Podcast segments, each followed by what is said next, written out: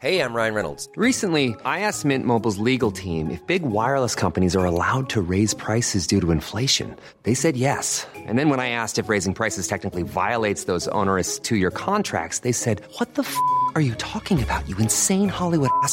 So to recap, we're cutting the price of Mint Unlimited from $30 a month to just $15 a month. Give it a try at mintmobile.com slash switch. $45 up front for three months plus taxes and fees. Promo rate for new customers for limited time. Unlimited more than 40 gigabytes per month. Slows. Full terms at mintmobile.com. Inicia las noticias de la tarde con Jesús Martín Mendoza en Heraldo Radio.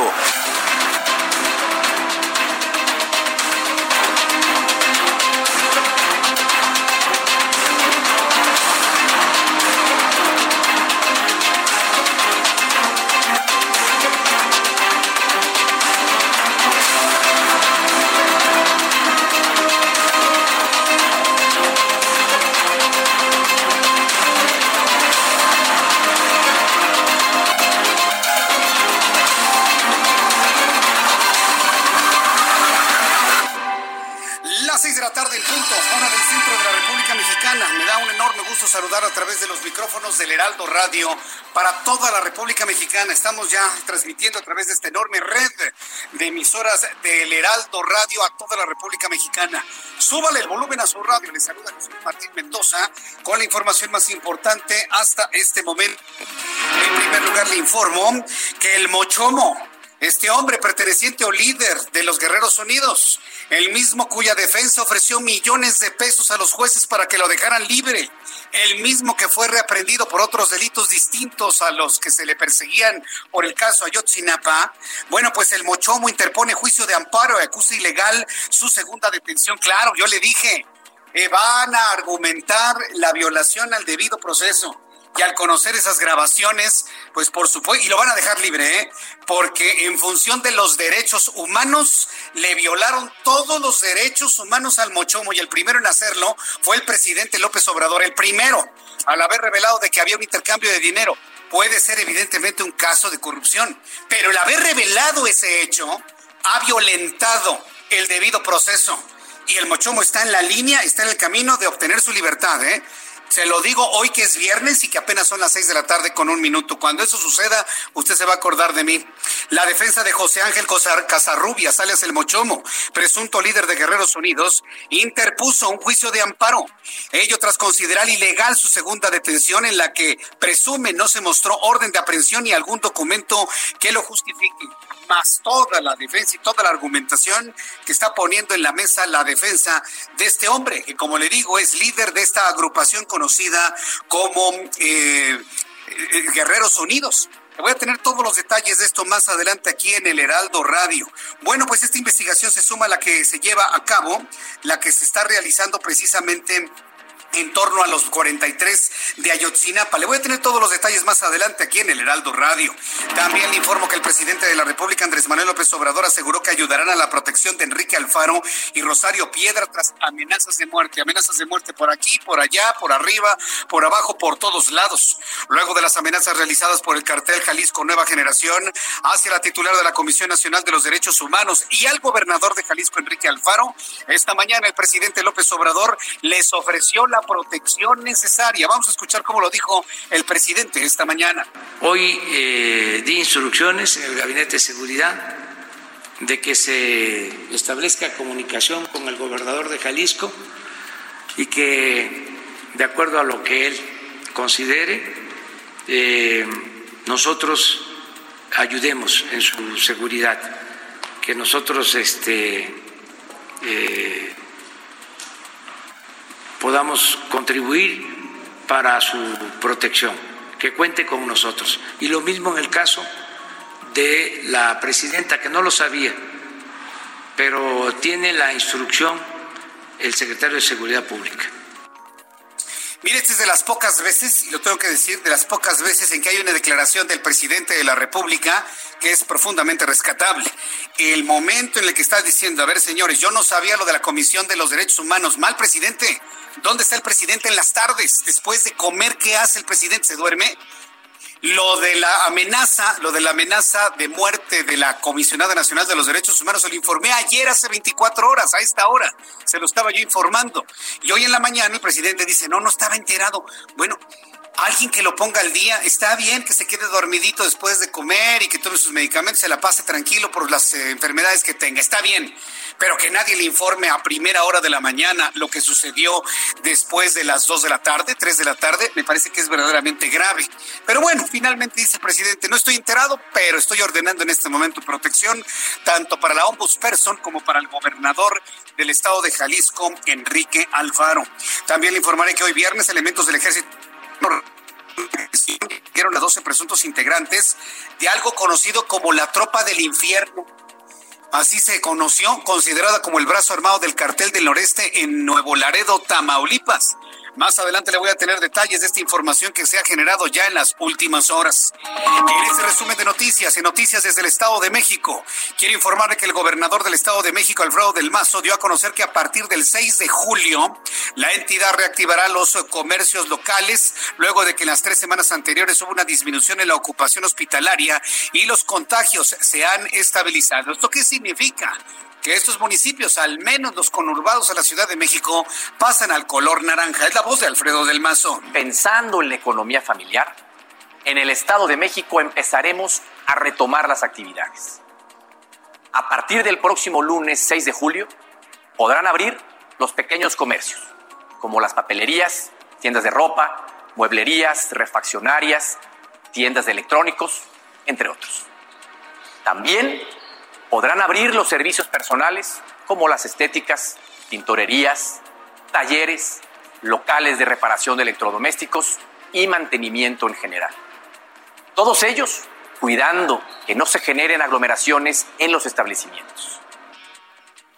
Esto es lo que ha comprometido el propio gobernador del Estado de México. Y sí, yo estoy seguro, me están preguntando muchas personas en este momento a través de nuestro chat y también eh, a través de, mi cuenta de Twitter, arroba Jesús Martín MX y todas las formas de contacto con el Heraldo Media Group. Nos están preguntando si efectivamente vamos a transitar al color verde. Ayer un medio de comunicación, no voy a decir el nombre del medio de comunicación y tampoco el periodista porque no trato de hacerle ninguna publicidad a esas personas pero se fueron, se fueron con un borrego tremendo, tremendo. Alguien les dijo que se había tomado la decisión en el gobierno federal de ordenar el semáforo verde para la Ciudad de México a partir del próximo lunes. Bueno, pues como los decimos en el argot periodístico, fue una borregada, fue un borrego. Yo no sé si habrá material o carnita tras de esto que verdaderamente haya ocurrido, pero en el día de hoy la jefa de gobierno de la Ciudad de México, Claudia Sheinbaum, que es quien ordena en la Ciudad de México, el presidente, ordena Claudia Sheinbaum, aclaró que no hay ningún semáforo verde para la Ciudad de México a partir del próximo lunes. Alguien, alguien seguramente le jugó una broma muy fuerte a, alguien por ahí que se fue como el borras, así, se fueron como el borras tras buscando evidentemente notoriedad ante la falta de audiencia que tiene, evidentemente. Me, da mucha pena, pero eso es lo, verdaderamente lo que ocurrió. Vámonos con esta nota para que todo el mundo nos vea. Y ahora los van a ver menos, ¿no? Por la falta de credibilidad. Hoy la jefa de gobierno de la Ciudad de México asegura que la Ciudad de México se mantiene en color naranja. Es más, aclaró, la Ciudad de México está más cerca del rojo que del verde.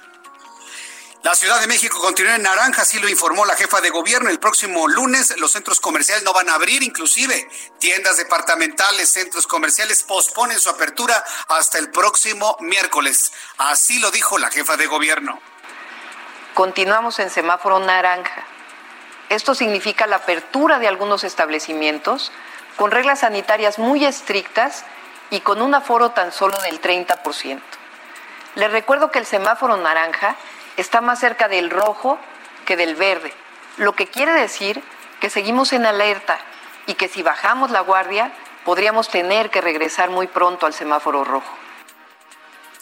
Esto es lo que aclara la jefa de gobierno. Bien por Claudia Sheinbaum. Bien, bien. Marca independencia, marca decisión, marca plan concreto, dirección muy clara y muy pendiente ya como científica que es queda completamente claro que el problema del coronavirus es algo verdaderamente grave.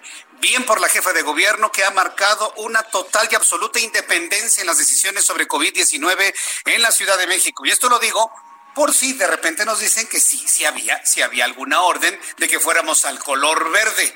La jefa de gobierno, bueno, pues toma su decisión y dice, no, señores, es más, podríamos regresar al color rojo porque estamos más cerca del color rojo que del color verde.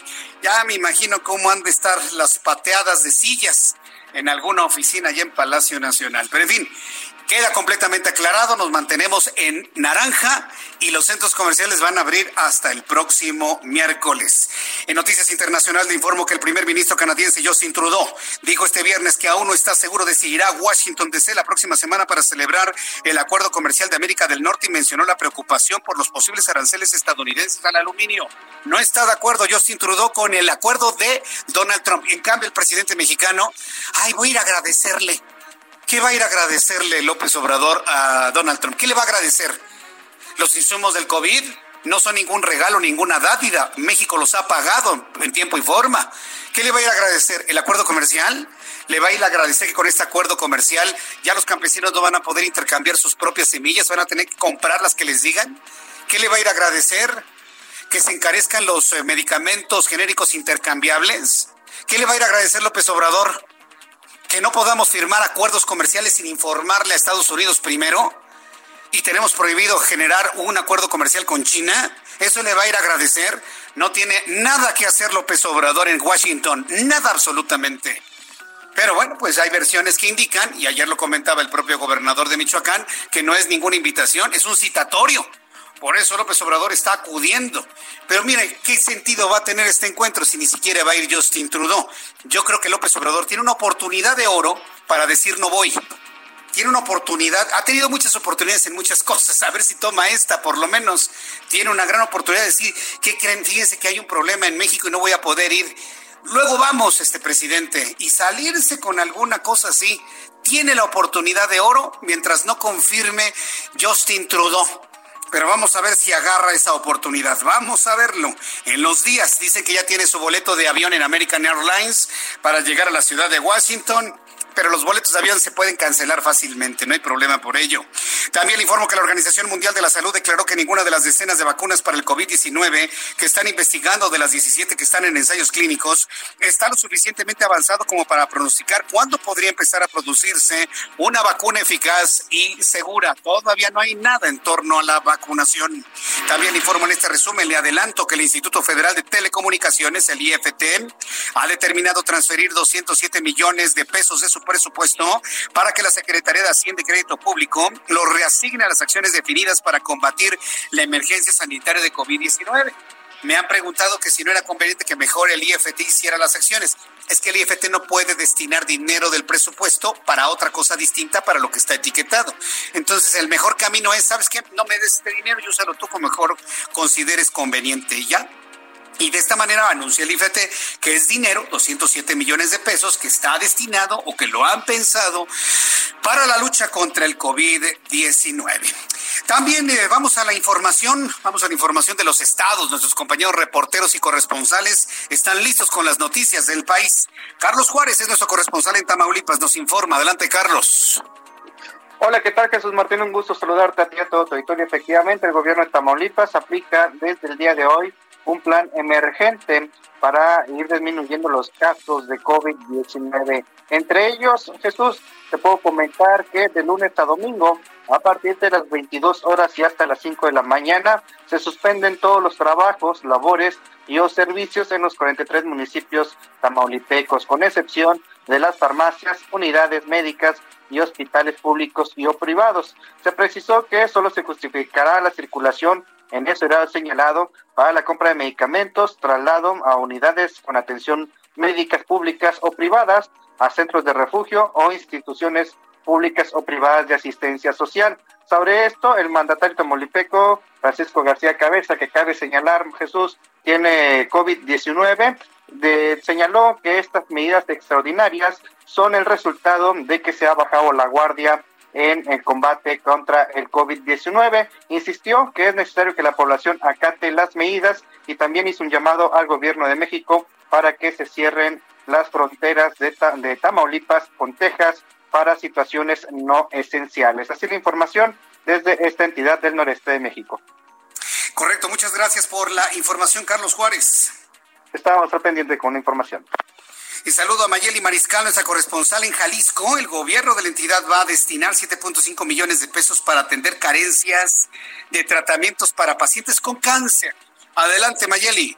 Jesús Martín, muy buenas tardes, buenas tardes al auditorio. Así es, ante el desabasto que hay precisamente para atender los tratamientos y sobre todo la distribución de medicamentos para los pacientes con cáncer, el día de hoy el gobernador Enrique Alfaro Ramírez anunció que cancelará un programa que en estos momentos no es prioritario para destinar esta bolsa de recursos 7.5 millones de pesos para atender eh, de forma urgente en carácter de emergencia, así lo mencionó, este tema eh, tan importante. Además, se comprometió con familiares y pacientes con cáncer que se reunieron con él este mediodía a gestionar con el Instituto Mexicano del Seguro Social para conocer también qué estrategia van a llevar a cabo para resolver esta falta de medicamentos, además de que también se buscará la reapertura de esta empresa, estos laboratorios zapatíos que estaban fabricando las mezclas para los medicamentos y que fue cerrada por la COFEPRIS en estos momentos continúa sin reactivar esta línea de producción, lo cual ha provocado aún eh, pues mayor desabasto. Además, otra de las urgencias es eh, la instalación de una campana de flujo laminar en el centro médico aquí en Jalisco, que también es uno de los temas urgentes que se tienen que resolver y sobre todo también el abasto de medicamentos en el Hospital Civil de Guadalajara. Esa es la información. Muchas gracias por lo que nos has dado a conocer, Mayeli Mariscal. Gracias. Hasta luego, buenas tardes. Hasta luego, buenas tardes. Se han eh, dedicado muchos esfuerzos para el COVID-19, pero le puedo asegurar que va, va a empezar a generarse también apoyos y dinero para los niños con cáncer luego de que el gobierno federal no tiene ninguna intención de apoyar a los niños con cáncer, ninguna, y ya lo vimos en palabras de una de una señora que ni siquiera voy a mencionar su nombre, como ya es claro de que no hay ninguna intencionalidad, porque seguramente son niños fifís o niños que se tienen que ir a, a hospitales privados, ya sabe cómo piensan estas personas que están en el gobierno actualmente. Entonces yo sí hago un llamado para quienes puedan apoyar con quimioterapias a los niños con cáncer, lo puedan hacer. Yo creo que en una acción filantrópica como esta, un empresario con posibilidades económicas, una entidad que pueda apoyar a los niños con cáncer, bueno, se, se, llevaría en este momento las palmas. Sería algo extraordinario desde el punto de vista humano ante la insensibilidad y la falta de interés que han mostrado ciertas, eh, ciertas áreas gubernamentales en nuestro país. Y bueno, pues ya lo está haciendo de esta manera el gobierno del estado de Jalisco. Saludo a nuestros compañeros reporteros urbanos. Em, empiezo con mi compañero Israel Lorenzana. ¿En qué zona del Valle de México te encuentras? Vaya tránsito hoy viernes, Israel, adelante. Pues Jesús Martín, como ya lo señalas, está pues desquiciado, si así lo podemos decir, el tránsito en calles del centro histórico, exactamente la avenida Circunvalación y San Pablo, en donde hemos ubicado muchos asentamientos y además, bueno, pues hemos hecho un importante recorrido, hemos estado en vialidades como 20 de noviembre, Pino Suárez y Zazaga, por supuesto el eje central Lázaro Cárdenas, en donde permíteme decirte que hay muchas personas en la vía pública y supuesto, pues genera contratiempos también en materia vehicular para quien viene de la zona de viaducto, ubicar asentamientos principalmente los cruces marcados con semáforo y además muchas personas, las cuales hay que decirlo, muchas de ellas no traen cubrebocas y por supuesto eso también se torna peligroso. Hay que anticipar su paso para quien viene de la zona del barrio Bravo de Tepito, de la avenida del Trabajo y con dirección hacia la Viga, ya que va a encontrar asentamientos aquí en San Pablo. A esto hay que sumar también un constante cruce de peatones. Por último, Jesús Martín, ya tenemos importantes nublados aquí en el centro histórico, por supuesto hay que tomarlo en cuenta y salir abrigados y con el paraguas, por supuesto. Jesús Martín, la información que te tengo. Muchas gracias por la información, Israel Lorenzana. Hasta luego. Hasta el ratito, Daniel Lorenzana con más información en unos momentos más. Daniel Magaña también nos tiene información de este Valle de México. Adelante, Daniel. Jesús Martínez, muy buenas tardes. Efectivamente, ya lo referías y bueno, pues sí es notable el incremento en la actividad vehicular en algunas de las vialidades, la incorporación de la Avenida Revolución hacia la Avenida Benjamín Franklin. Las personas que avanzan en el circuito interior, pues ya encontrarán toda esta zona pues, ya con conflictos viales. A partir de aquí el avance ya mejora sobre los carriles centrales de revolución en dirección hacia la zona de viaducto, pero bueno, pues también poco a poco pues se reactiva toda pues los giros mercantiles. El día de hoy pues tocó a los uh, salones de belleza, a las estéticas y a los spa y bueno, poco a poco pues regresa la normalidad a muchos de los puntos conflictivos en, la zona sur y también en la zona oriente del Valle de México. El reporte, ahora Gracias por la información, Daniel. Hasta luego. Hasta luego, que te vaya muy bien. Nuestros compañeros reporteros, corresponsales en toda la República Mexicana para darle información importante de lo que está ocurriendo el día de hoy. Agradezco a todo el público que ya nos sintoniza a esta hora de la tarde. Saludos para Pamela Arbizu, que está pasando lista de presente, para María Merlos, para Fernanda, para Len Ramírez, para Mariana Di Pesto, para Sony Luna, para Vicente Lozada, muchas gracias Vicente, para Mars, para Toledano, para Ante Garlic, gracias también por estar con nosotros, para Sergio Miranda, para Iván Y ya levantó la mano de que está presente. Chili Willy también, muchas gracias. Sergio Miranda, gracias. Edwin Saucedo, Oscar Álvarez, hoy, gracias Oscar. También un saludo para Ale Flor, para Isabri, que es una gran líder de nuestro chat. Hola, saludos Isabri. Y de esta manera, pues vamos a recordar lo que sucedía un día como hoy, 3 de julio, en la historia, en México y el mundo. Abraham Arreola.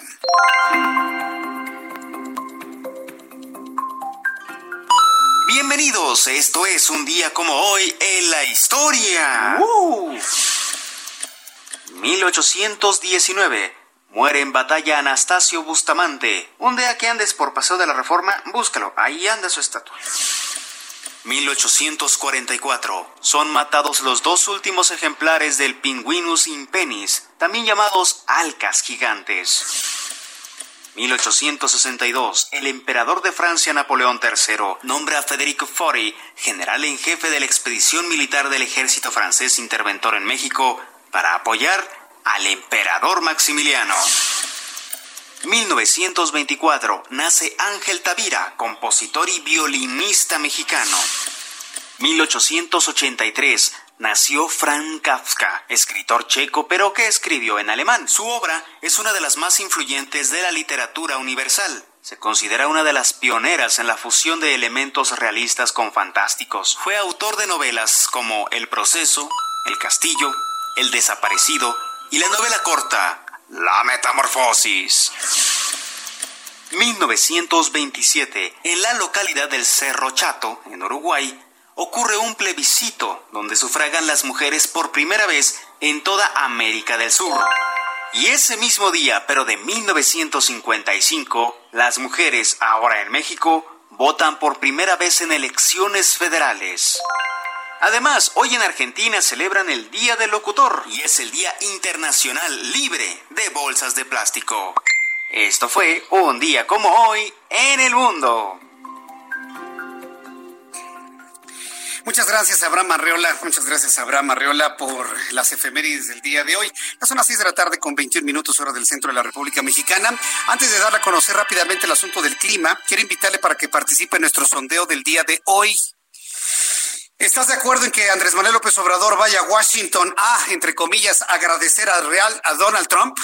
Le estaba diciendo el título de Donald Trump. ¿Estás de acuerdo en que López Obrador vaya a Washington a agradecer a Donald Trump? Yo en lo personal pienso que no tiene nada que hacer López Obrador agradecerle nada a Donald Trump. No le tiene que agradecer un, un, acuerdo comercial con desventajas para México, ni tiene por qué agradecerle los insumos de COVID, porque México los ha pagado en tiempo y forma. Ha puesto en la mesa la lana y ha pagado. No es ninguna dádiva, no es ningún acto filantrópico, es un frío negocio. Y de eso le platico en mi columna del día de hoy, ojos que sí ven, por si usted la quiere leer.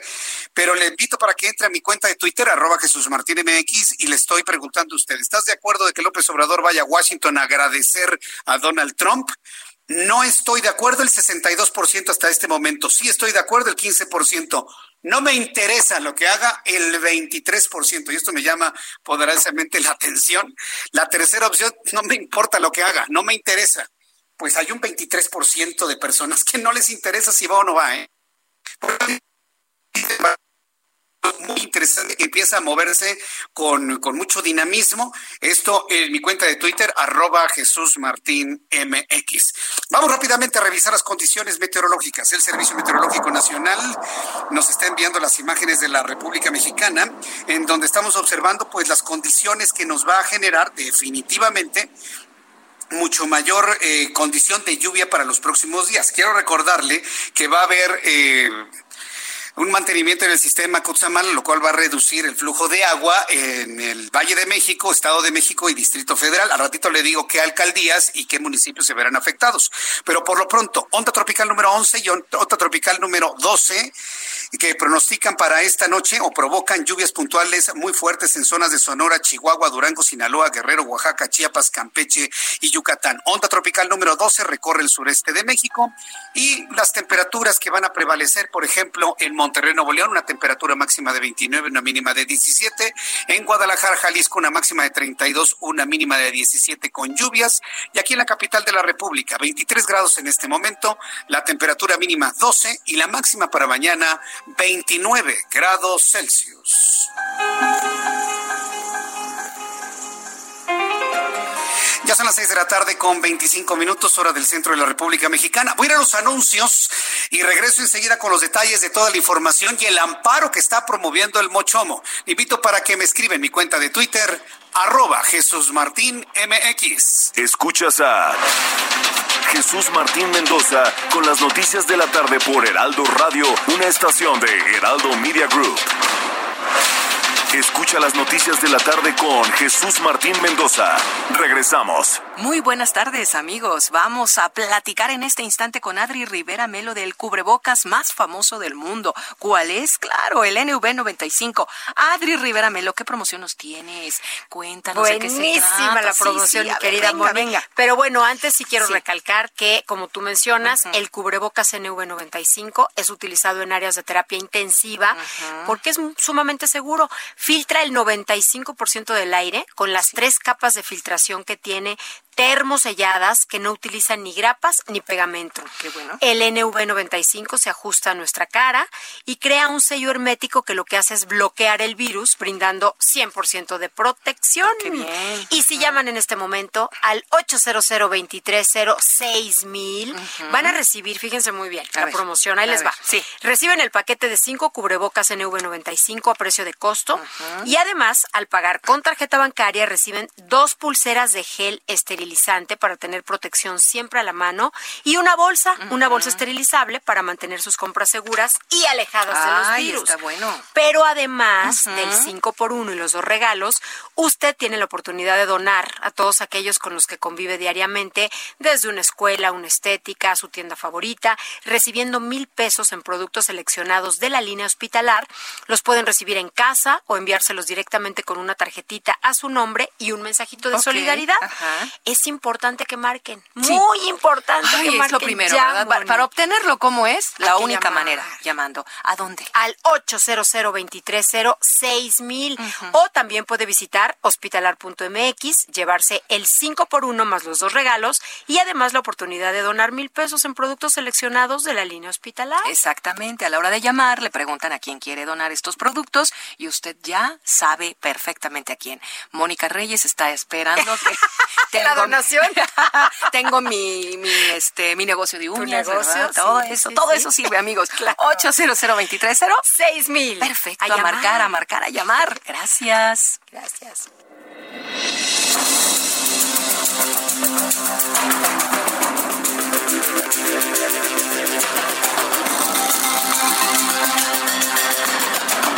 Carlos Navarro, ya son las 6 de la tarde con 32 minutos, 6 de la tarde con 32 hora del centro del país, temperatura 23 grados. Gracias por estar con nosotros aquí en el Heraldo Radio.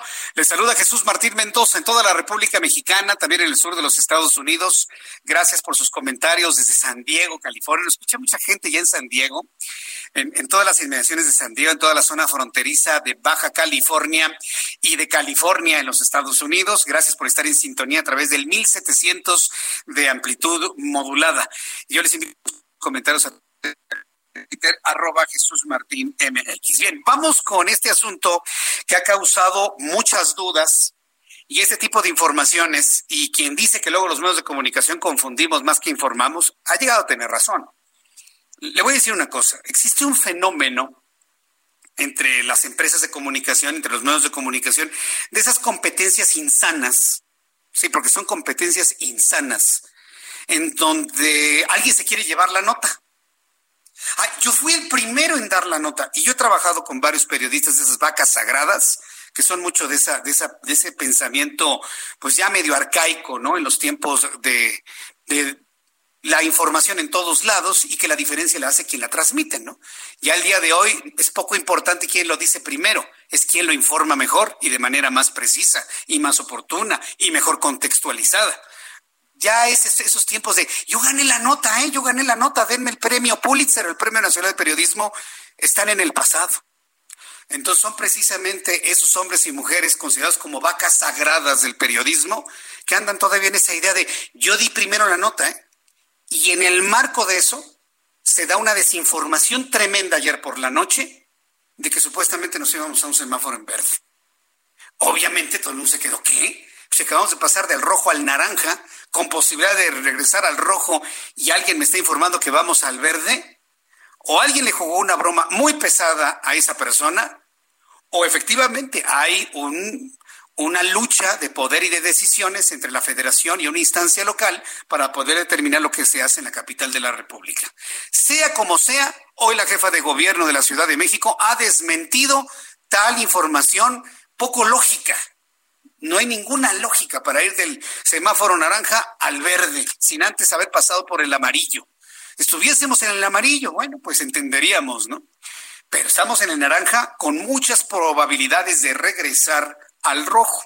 Vamos con mi compañero Carlos Navarro, reportero del Heraldo Media Group, quien nos informa que por incumplimiento de medidas sanitarias se ajusta el plan de reapertura del centro de la ciudad será hasta el miércoles y ahí en esa en ese anuncio Claudia Sheinbaum hizo todas estas aclaraciones. Adelante Carlos Navarro, te escuchamos. Buenas tardes, Jesús Martín. Te saludo con gusto a ti y al auditorio. Y bien, después de que el martes el centro histórico de la Ciudad de México fuera reabierto y, y viéramos a cientos de personas volcarse a las calles, el plan de reapertura en el centro histórico fue ajustado debido justamente a que los establecimientos incumplieron con las medidas sanitarias para prevenir mayores contagios por COVID-19. La jefa de gobierno descartó que esto se trata de un castigo hacia los comerciantes. Sin embargo, tienen que evitar mayores contagios. Escuchemos. No es un castigo, sino sencillamente un alto en el camino para decir, necesitamos revisar cómo estamos operando, cómo orientar a la ciudadanía.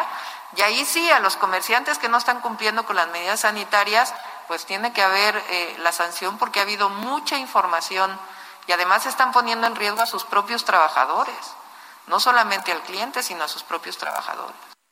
Y es que en estos cambios se prevén sanciones de suspensión, suspensión de actividades de hasta 15 días a quienes incumplan las medidas sanitarias.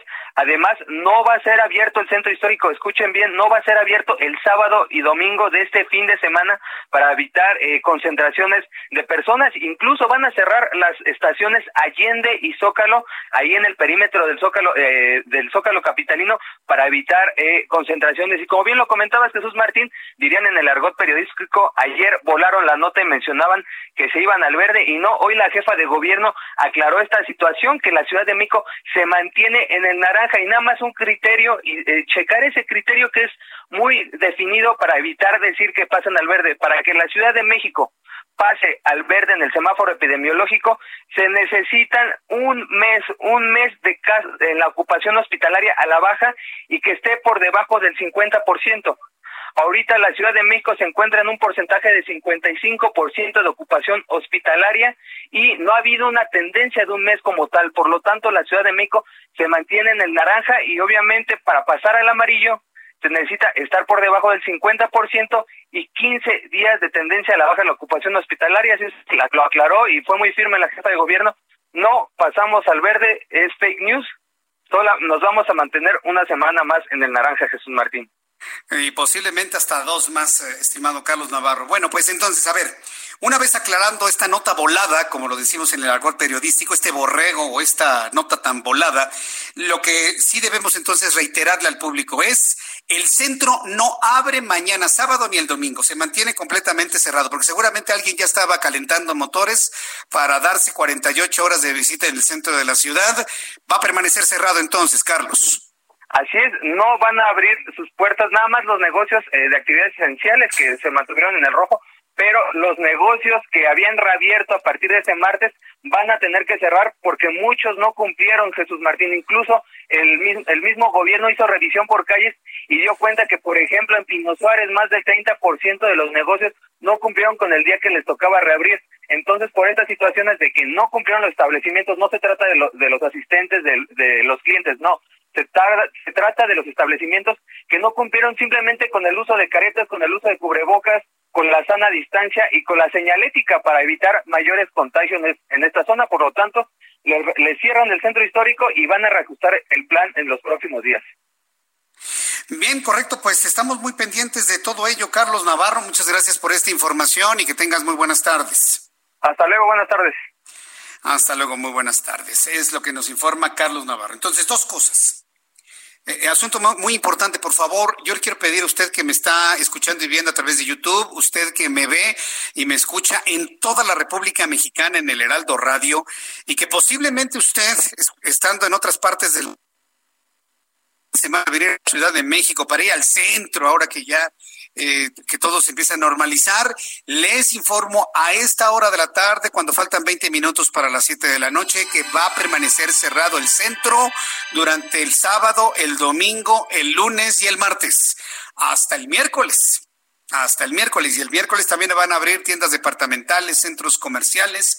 Dice la jefa de gobierno, no se trata de ningún castigo, simple y sencillamente en este momento todavía no hay las condiciones para tomar estas decisiones. Y además le recriminó a los comerciantes que se pasaron de listos y abrieron cuando no les tocaba. Sin embargo, ha aclarado que no se trata de ningún castigo, simplemente ser muy responsables, ser muy puntuales en la situación que estamos viviendo en materia de COVID-19. Y en el asunto del borregazo que se aventó por ahí alguien ayer en la noche de que nos íbamos al semáforo verde el lunes, pues bien, la jefa de gobierno, ¿eh? Bien, bien, bien cachado ese balón para poder evitar una desinformación mayúscula. Y aclarado, nos mantenemos en naranja, el lunes vamos a estar en naranja y es más, en naranja estamos más cerca del rojo que del verde. ¿Cómo la ven? Ella ya lo había dicho, si siguen subiendo los casos de contagio y de personas fallecidas, nos vamos a regresar al color rojo y hoy lo de manera clara, contundente, marcando algo que me parece que es muy importante. Y se lo voy a decir aquí en el Heraldo Radio. Lo que hizo hoy Claudia Sheinbaum fue dejar en claro, muy claro, que en la Ciudad de México la que manda es ella, no otra persona. Por si alguien se le había ocurrido de plumazo pasar a la Ciudad de México a color verde el lunes, por si alguien se le había ocurrido, ¿no? Y lo que hizo hoy me parece que es muy bueno para su imagen política de mantener una decisión de lo que se hace en la Ciudad de México y que ella con su equipo de trabajo toman esas decisiones y no alguien más. Bien por la jefa de gobierno, yo creo que se lleva una palomita, palomón verde el día de hoy al cachar este asunto y aclararlo y no dejar lugar a duda. Son las 6 de la tarde con 41 minutos hora del centro de la República Mexicana. Vamos a otro asunto que puede significar que se les desmorone la nueva investigación sobre el caso de los 43 desaparecidos de Ayotzinapa a la presente administración. Hay que recordar que es una promesa de campaña, es un compromiso de gobierno, vaya, es una promesa de Estado actualmente el esclarecer qué pasó con los 43 de Ayotzinapa aquella noche del 26 de septiembre del 2014 en sus manos una nueva investigación que obra con Alejandro Encinas, pero en donde se han involucrado todos, principalmente la Fiscalía General de la República, la Secretaría de Gobernación, vaya, hasta el padre Solalinde ya opina sobre el asunto. Y el padre Solalinde hay que recordar que no lo quieren allá en Achotzinapa, en la, la normal Isidro Burgos, una vez lo corrieron porque lo acusaron de que había ocultado información y tantas cosas. Pero hoy me da una información en el sentido de que Tomás Herón, quien fue el que inició esta investigación sobre los 43 desaparecidos, él sabe dónde se encuentran los 43 desaparecidos. Y él tiene la información desde hace muchos años, según él. Se convierte en una declaración paralela a todo lo que ha ocurrido el día de hoy. Lo que es verdad es que la Fiscalía General de la República tenía en sus manos o tiene en sus manos en este momento a un hombre que posee información fundamental para saber qué pasó con los 43 de Ayotzinapa. Se llama José Ángel Casarrubia Salgado, alias El Mochomo. Lo dejó libre una jueza. Lo volvió a reprender la fiscalía por otros delitos. Ayer el presidente López Obrador reveló que fue por una cuestión de dinero. Hoy, ayer en la noche y hoy la fiscalía dieron a conocer un audio telefónico en donde se escucha la transacción de dando y dando dinero por la libertad del mochomo. Eh, un asunto que desde mi punto de vista va a violentar el debido proceso. Pero además, el Mochomo tiene un, José Ángel Casarrubias tiene un cuerpo de defensa muy potente, hay que decirlo, porque pues ya interpusieron un amparo, fíjese ya interpusieron un amparo en contra de la segunda detención ocurrida el miércoles en el momento que salía del penal de máxima seguridad del Altiplano. De acuerdo con la demanda de amparo interpuesta ante el juzgado tercero de distrito de amparo en materia penal, la defensa del señor Casarrubias calificó de ilegal dicha detención y los argumentos son en que el personal ministerial no mostró en ningún momento la orden de aprehensión o presentación. Uh. Y entonces ahí, eh, a la luz y a los ojos de los derechos humanos, ¿quién va a tener la razón? Pues el, el, agredido en este caso, ¿no? No obstante, la demanda de la defensa de Casarrubia Salgado no ha sido admitida por el presentaron datos de las averiguaciones previas o carpeta de investigación, causa penal o carpeta judicial en la que pudiese haberse, donde se pudiera habérsele reconocido. Derivado de esta situación, el juzgador ordenó a un actuario acudir a la Subprocuraduría Especializada de Investigación en Delincuencia Organizada, la CEIDO, a fin de conocer si Casarrubias quiere ratificar la demanda, pues en caso de no hacerlo, se tendrá, se tendrá por no presentada. El actuario también dará fe de las condiciones físicas en las que se encuentra Casarrubias, quien está arraigado en el Centro de Investigaciones Federales de la Fiscalía General de la República. Entonces, Casarrubias, líder del Grupo Guerreros Unidos, está defendiéndose como puede, como puede. Y su defensa ha encontrado elementos que podrían darle su libertad posiblemente la próxima semana. Estemos muy atentos de ello. El caso de que el presidente de la República eh, volvió a reiterar el día de hoy lo que comentó ayer, que hubo una ayuda a la protección, eh, que hubo una ayuda a través de dinero para que con ese dinero saliera libre el mochomo. Ya posteriormente la Fiscalía General de la República dio a conocer los audios. Que mire, la verdad, este, yo no quisiera contribuir presentándole el audio eh, a la violación del debido proceso. Nada más decirle que empieza a girar por todas las redes sociales un audio en donde se confirma lo que el presidente nunca debió haber dicho desde mi punto de vista. Pero bueno, cada quien sabe sus responsabilidades de lo que habla y de lo que dice. Hoy el presidente de la República también eh, aseguró en su conferencia matutina que le va a brindar protección a Enrique Alfaro y a Rosario Piedra tras amenazas dentro de todo este problema de inseguridad que estamos viviendo en la República Mexicana, está amenazado de muerte el gobernador de Jalisco y está amenazada de muerte la ombudsperson, la comisionada nacional de los derechos humanos, la señora Rosario Piedra Ibarra. Bueno, pues el presidente de la República aseguró esta mañana que ofrecerá seguridad a Rosario Piedra, titular de la Comisión Nacional de los Derechos Humanos, y a Enrique Alfaro, gobernador de Jalisco, esto por las amenazas de muerte que han recibido presuntamente por integrantes del cartel Jalisco Nueva Generación. El presidente López Obrador comentó que solo sabía de las amenazas al gobernador de Jalisco, pero que la instrucción de protección va para ambos. En el caso de la señora Piedra, estas amenazas llegaron después de que la comisión a su cargo atrajera el caso de Giovanni Pérez, el joven asesinado por policías en Istlahuacán de los Membrillos en Jalisco. Esto fue lo que comprometió el presidente de la República hoy por la mañana. Hoy eh, di instrucciones en el Gabinete de Seguridad de que se establezca comunicación con el gobernador de Jalisco y que, de acuerdo a lo que él considere, eh, nosotros ayudemos en su seguridad, que nosotros este, eh, podamos contribuir para su protección. Otra cosa que también es muy importante, no protegemos a unos para perseguir a otros. Es eh, la aplicación de la ley con el principio liberal de que al margen de la ley nada y por encima de la ley nadie.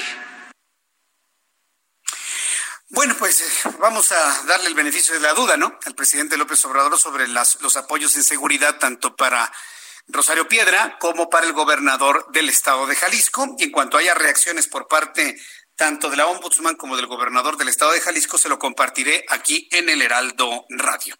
Faltan 12 minutos para que sean las 7, 12 minutos para que sean las 7, qué rápido pasa el tiempo en la tarde, si usted se informa aquí en el Heraldo Radio. Me da mucho gusto saludar a través de la línea telefónica. Súbale el volumen a su radio a Larry Rubin, representante en México del Partido Republicano de los Estados Unidos.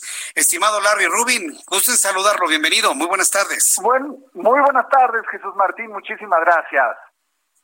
Gracias por estar aquí con nosotros. Bueno, pues una nueva etapa para los Estados Unidos con este acuerdo comercial que entró en vigor anteayer. Me, me, imagino que el presidente Donald Trump debe estar complacido, ¿no? Ya de las adecuaciones que se le hicieron a un acuerdo que él en su momento consideró el peor negocio de los Estados Unidos. Creo que ya hoy debe estar más eh, tranquilo el presidente de Estados Unidos. ¿O cómo lo lee Larry Rubin?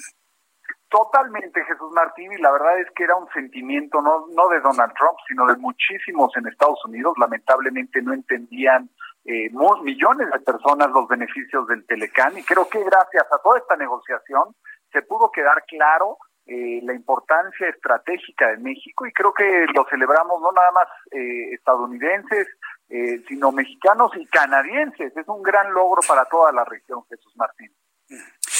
Sin embargo, el primer ministro canadiense Justin Trudeau como que no lo veo muy convencido de acudir a Washington para este encuentro que, vaya, se pensaba fuera de los tres líderes de Norteamérica. ¿Qué es lo que ha pasado ahí con Justin Trudeau?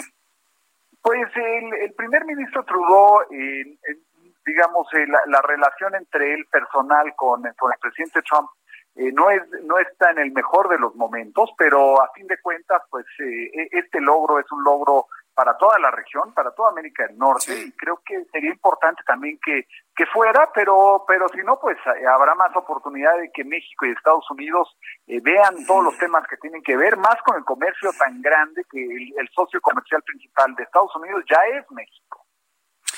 Eh, sí, porque ayer se daban información de que por algunos cuantos millones de dólares Canadá ya era el socio comercial más importante de Estados Unidos por arriba de México. ¿Qué, qué dato hay sobre esto? ¿Quién es el mejor socio de Estados Unidos en este momento? ¿México o Canadá?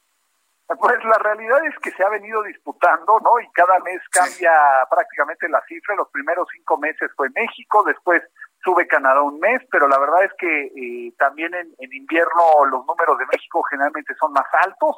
Entonces, eh, yo creo que, que, que, que, afortunadamente todo se queda en la región y, yo pronostico que este año 20, 2020 México será eh, eh, de nueva, digamos, eh, nuevamente un, el primer socio comercial de Estados Unidos.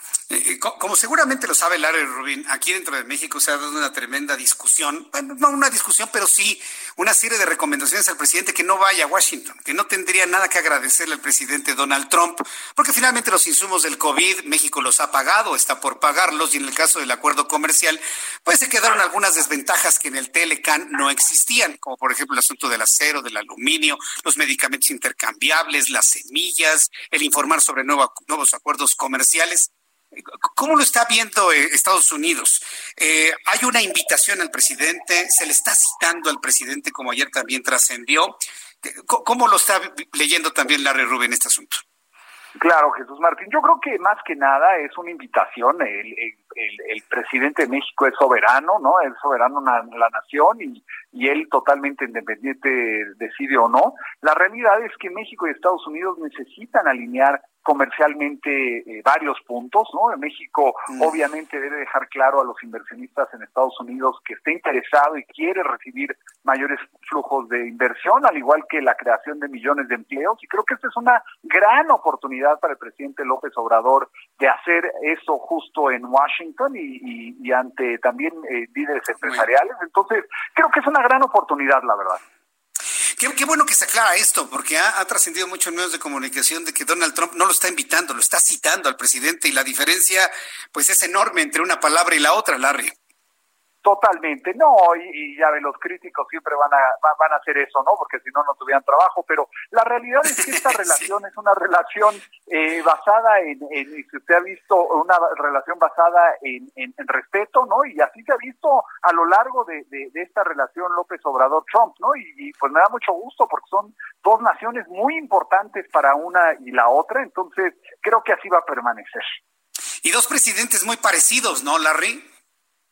Pues, pues eh, curiosamente, eh, lo, digamos, los, los dos presidentes eh, tienen, tienen en, ciertas, eh, en cierta medida algunas formas eh, que, que, son similares, ¿no? Obviamente de ideología es totalmente opuesta, ¿no? Porque el presidente Trump eh, pues viene del, del, mundo empresarial y, y, y lo conoce eh, como la punta de su, de su mano. Y bueno, el presidente López Obrador es más político y bueno, ha estado siempre en la política, ¿no? Pues eh, Larry Rubin, la próxima semana va a ser muy importante para la relación México-Estados Unidos. El presidente ha confirmado que va para allá. Yo creo que va a haber muchos elementos para poder conversar, para este encuentro, el apretón de manos, los acuerdos, la alineación de las eh, de los principios comerciales. Eh, nos hablamos la próxima semana si hay posibilidad, estimado Larry, Larry Rubin. Será un placer, Jesús Martín, hablar con, con usted y su auditorio. Muchas gracias, Larry. Hasta la próxima semana. Gracias. Fuerte abrazo, gracias. Fuerte abrazo, hasta luego. Es Larry Rubin, el representante del Partido Republicano aquí en México, ha aclarado que no hay ningún citatorio al presidente López Obrador. Se trata de una muy cordial invitación para conversar sobre los asuntos comerciales entre México y los Estados Unidos y sobre Justin Trudeau dice, bueno, si no se reúnen en esta ocasión, habrá muchas oportunidades para poderlo hacer. Voy a los anuncios y regreso enseguida con toda la información, los datos actualizados de COVID-19 y escríbame a mi cuenta de Twitter, arroba Jesús Martín MX. Escuchas a Jesús Martín Mendoza con las noticias de la tarde por Heraldo Radio, una estación de Heraldo Media Group. Escucha las noticias de la tarde con Jesús Martín Mendoza. Regresamos.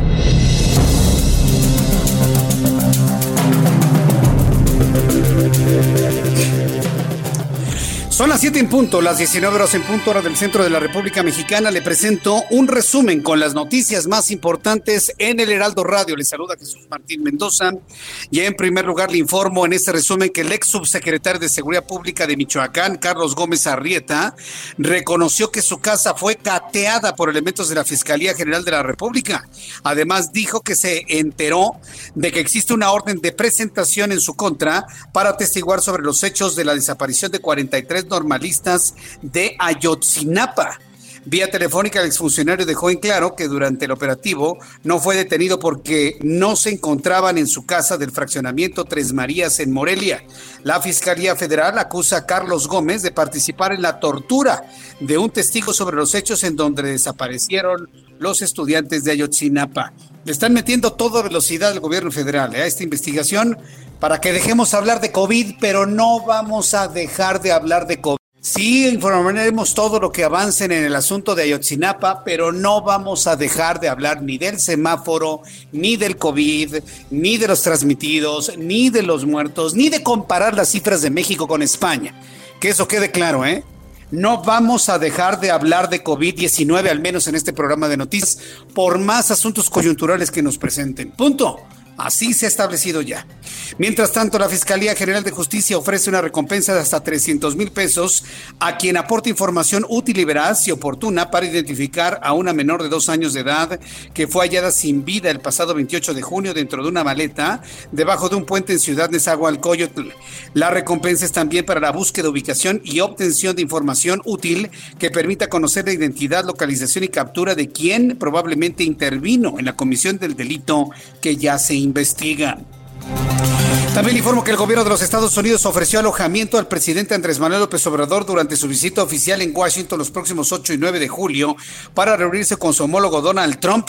Hace unos instantes en entrevista con el Heraldo Radio, Larry Rubin, representante del Partido Republicano en México, aclaró que Donald Trump no está citando al presidente de México, sino que se trata de una cordial invitación para que México y Estados Unidos alineen su política de comercio internacional y de esta manera consolidar a México como el principal socio comercial de los Estados Unidos. Christopher Lando, embajador estadounidense, afirmó que hubieran ofrecido a López Obrador alojarse en el Blair House, la casa de huéspedes de la Casa Blanca.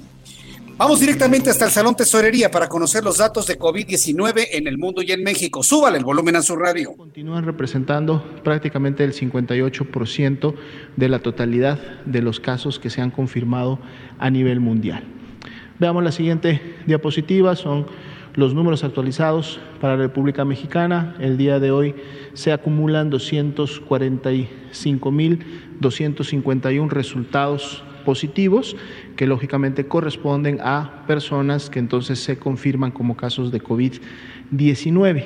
Así también tenemos 301.986 personas que han dado negativas a la prueba, por lo tanto se han descartado y son 624.987 las personas que hasta el momento han sido estudiadas, es decir, han ingresado al protocolo correspondiente, no solamente para efectos de una toma de muestra, sino también para una atención médica en el caso de que hayan requerido hospitalización, el ingreso a una unidad de segundo o tercer nivel y su atención hasta el egreso.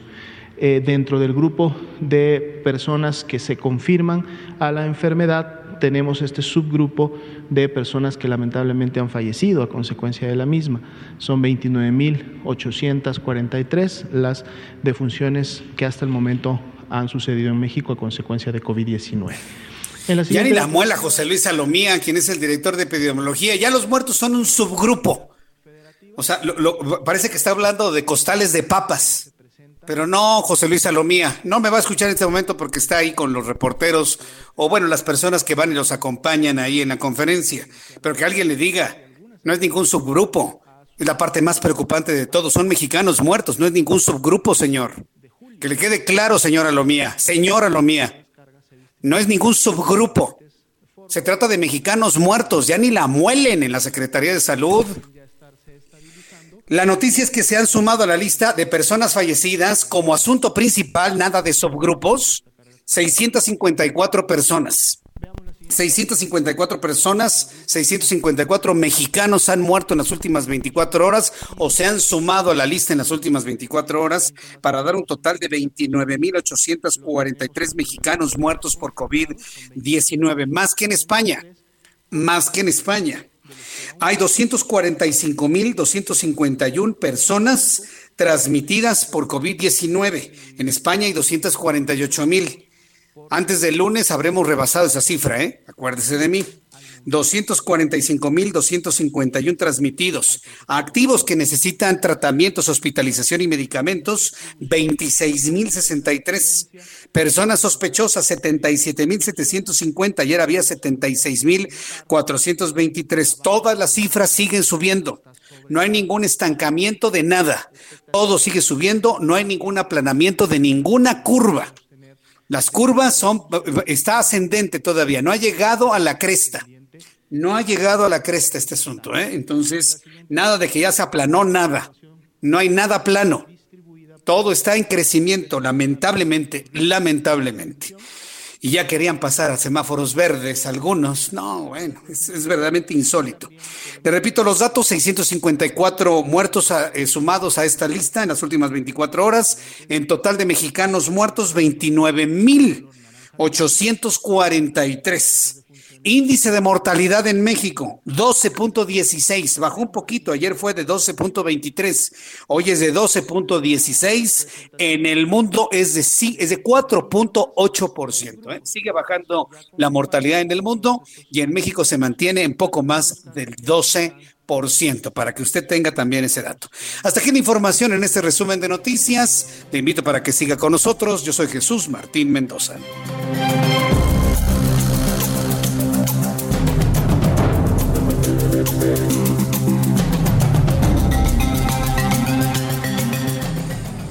Ya son las siete con seis, las siete con seis, hora del centro de la República Mexicana. Mire, en el, en el, resumen de noticias le había comentado sobre el asunto de Carlos Gómez Arrieta. Vamos a estar muy atentos de ese caso allá en Michoacán y pues también el ofrecimiento que en la Fiscalía del Estado de México se ha hecho de 300 mil pesos como una recompensa por datos para identificar a la niña hallada en Ciudad de Coyotl, ya le platiqué lo del alojamiento para Andrés Manuel López Obrador. También le quiero recordar, y este es un aviso oportuno, que mañana habrá corte en suministro de agua en la Ciudad de México. Bueno, va a disminuir la presión y habrá lugares en donde el agua se vaya por completo. 11 alcaldías de la Ciudad de México y 13 municipios del Estado de México. Al ratito le tengo la lista de los municipios. Y Corea del Sur enfrenta su segunda oleada de coronavirus con máximos casos y detecta Mongolia dos casos de peste bubónica. éramos muchos y parió la abuela, imagínense. Ahora resulta que tenemos casos de peste bubónica en Mongolia, lo que le comparto en este resumen de noticias. Saludos a nuestros compañeros reporteros urbanos Israel Lorenzana. ¿En dónde te ubicas? Adelante, Israel. Jesús Martín, muchísimas gracias. Pues ha comenzado a caer una llovizna intermitente en el perímetro de la alcaldía Venustiano Carranza y también parte de la Cuauhtémoc. Hay que recomendar a nuestros amigos manejar con mucho cuidado exactamente la zona del circuito interior Jesús Martín. A partir del Boulevard Puerto Aéreo y con dirección hacia Oceanía, ligeros asentamientos. Por un lado, los vehículos que se incorporan hacia Fuerza Aérea y por otro lado también los que van a la Terminal 1 del Aeropuerto Benito Juárez. Hay que manejar con cuidado. Por supuesto, los carriles de extrema izquierda son una buena alternativa para incorporarse al perímetro de Aragón. El sentido opuesto, la circulación fluye a buena velocidad, algunos asentamientos con dirección hacia Galindo y Villa y más adelante hacia la zona de Churubusco, pero nada para abandonar esta arteria. Si su destino es la zona de viaducto, esta puede ser una muy buena opción. Únicamente precaución, el pavimento está mojado. Jesús Martín, la información que te tengo. Muchas gracias por la información, Israel Lorenzana. Hasta luego. Hasta luego, que te vaya muy bien. Daniel Magaña, ¿en dónde te ubicas? Adelante, Daniel. Así ahora con información vehicular para las personas que se incorporan al viaducto, también se registró lluvia pues, de consideración en toda esta zona. Eh, pues ya esto genera también algunos recargos viales para quien utilice esta vía para trasladarse hacia la zona del aeropuerto. Hay que salir con eh, tiempo en el caso de que esta sea la ruta que va a pues, utilizar en dirección también hacia la zona del eje 3 Oriente. El eh, sentido opuesto del, del, viaducto en dirección hacia el poniente con mejores condiciones viales incluso para incorporarse hacia la zona del eje central Lázaro Cárdenas. El reporte, Martín. Muy buena tarde. Gracias, muy buenas tardes por información, Daniel Magaña. Continuamos atentos. Hasta luego, que, que, te vaya muy bien. Bueno, Daniel Magaña con toda la información. Hoy es viernes y todos los viernes me da un enorme gusto saludar a Carlos Allende con sus palitos y bolitas aquí en el Heraldo Radio y, y, siempre nos explica las cosas así con palitos y bolitas. Mi querido Carlos, ¿cómo estás? Bienvenido. Todo muy bien, Jesús. ¿Tú cómo andas? ¿Qué tal, qué, qué tal la casa? Bien, bien. ¿Todo en orden? Acá a distancia. ¿eh? Sí, mano. ¿Sabes qué? Cada vez que, que pronuncias que, que vengo a, a, tu programa y dices que vengo con mis palitos y bolitas, me imagino esbozando una gran sonrisa. Ah, ya, ya sabía, ¿no? Te aprovechas de que es viernes. Pues oye. Aunque Ay, no se puede hacer bueno, nada, ¿no? Pero bueno, aquí andamos. Este, no te voy a quitar la sonrisa. Jamás ¿eh? en la vida. Este, señor Jesús bueno. Martín, hoy, este, ya se, ya, ya se, ha vuelto pues, casi, casi costumbre, ¿no? Que, que venga yo a hablar de cosas que son importantes, pero que la gran vasta mayoría de los, eh, de los ciudadanos de a pie no, no, este, pues no, re, no, revisamos tanto como deberíamos. En este caso voy a hablar de los ingresos presupuestarios de nuestro querido y amado gobierno. Eh, ay, ay, ay. No, bueno. Fuiste, pero hasta allá. Es que, ¿sabes qué? Son tremendamente importantes, pero yo entiendo a, a, a, los demás que son gente normal, no, no como yo que estoy este, loco, que no se meten a ver los números del, del gobierno. Y está bien, pero finalmente pues, es importante saber en qué, en qué lugar estamos parados. A ver, eh, lo que vamos a ver es, bueno, a escuchar en este caso, es el reporte que hizo la Secretaría de Hacienda de los ingresos de enero a mayo de este año. Entonces, si lo comparamos con el mismo mes, o sea, mayo del año pasado, los ingresos bajaron 23%, o sea, casi un cuarto de lo que se recaudó el año pasado dejó de entrar a las arcas del gobierno este año, que se supone que debía ser mucho más intensa la recaudación porque te acordarás que aumentaron 500 mil millones de pesos el presupuesto. O sea, no es cualquier cosita. Sí, Entonces deberían de haber hecho, pues, este, deberían de, este, este número debió de haber estado mucho más arriba, pero sabemos cuál es la razón del, del asunto. Uh -huh. Luego, los ingresos petroleros, ahí viene la bomba, bajaron 65%. 65%. 65%. ¿Pero por asunto de precio o por falta de ventas? Las dos. Mm. Por ambas dos. No, es que estuvo el rollo, sí, ¿no? Con, con, la secretaria Nal y que el OPEP y todo ese asunto. Porque estuvo en precio, en, en precio negativo, ¿no? Menos 2.37, uh -huh. creo que llegó a estar la, la, mezcla mexicana en el mercado. Padrísimo. Pero sí. bueno, ese es el asunto, ¿no? Y aquí, nota al margen. ¿Queremos seguir dependiendo tanto del petróleo para los ingresos presupuestarios? No deberíamos. La neta es que no. Pero bueno, sabemos que nuestro presidente sigue viviendo en 1970. Ahora, 70, los ingresos, sí, los, los, ingresos tributarios. O sea, lo que tú y yo y todos los que nos escuchan pagamos de nuestra bolsa y que llega en forma de impuestos al gobierno. Aquí está macizo, uh -huh. porque bajaron 14.6% con respecto al año pasado. Ah, caray. Luego, lo interesante aquí es ver desglosarlo por los impuestos. Entonces, ya sé que estoy un poco denso este asunto, pero les juro vale la pena porque te, te da muchas pistas de lo que está pasando en el país. Eh, el impuesto sobre la renta, ¿no? El impuesto sobre las ganancias subió 2.2%, exactamente el ISR. Y aquí lo podemos atribuir a las declaraciones anuales, ¿no? Que se, se hicieron en abril y hubo un poco de retraso y chance para hacerla hasta junio. Entonces en mayo seguramente gente declaró. Ahora, el impuesto al valor agre- agregado, el IVA, el impuesto al consumo que te cobran cada que compras algo, bajó 36.5%. Y aquí ah, bueno, eso es, eso es falta de dinamismo económico. Claro, pero a ver, ¿qué dijo el presidente el día de su informe? Que sus programas sociales, sus... eh, no, no vamos a decirle dádivas, sus apoyos eran justamente y habían resultado muy efectivos para fomentar el consumo en este país. Los datos de recaudación del IVA dicen absolutamente otra historia. Estamos hablando 36% abajo. Ahora, si te vas al IEPS de gasolinas, que es también un poco el asunto de las ventas de gasolina que decíamos al principio, bajó 27%. Entonces, aquí, mm, en resumen, mi querido Jesús Martín, tu querido llamado gobierno se, que, se está pues quedando un poco seco. Las cuentas del gobierno federal parece ya están sufriendo los estragos de la crisis Sí. económica. No son los únicos, pero pues con eso ya, por eso se andan poniendo tan bravos con las empresas, ¿no? Que les cobran ta, este, eh, adeudos de hace quién sabe cuántos años, y luego se ponen bien perrillos con, con otros asuntos, ¿no? Oye, que si no haces tu declaración, vamos a ir por tunas, ¿no? Ya sabes. O sea, el asunto ya se está poniendo bastante grave porque están tratando de exprimir piedras para tener algo que gastar y mantener lo- las prioridades de este gobierno, ¿no? Que sabemos que pues para salir de una, de una pandemia lo que necesitas es un, un aeropuerto, ¿no? Todo el mundo domina eso, eso es lo, y una refinería y un tren. Sí, eso es- sí, eso es- claro. está en la Sí, receta. el tren, el tren. Sí, sí. No, bueno, cuando el tren ya esté dando vueltas por toda la península, la economía, mira acá, ribotota, ¿eh? Completamente. No, la- bueno. Vamos a tener todo. El tren, todo ¿no? Nos va a llevar a, No- a. Noruega, de aquí a Oslo, mano. Pero bueno, ese es el asunto. Yo lo que quiero dejarles a todo el público, a tus eh, Jesús Martín Livers, es que eh, no crean que todo está marchando bien en todos sentidos.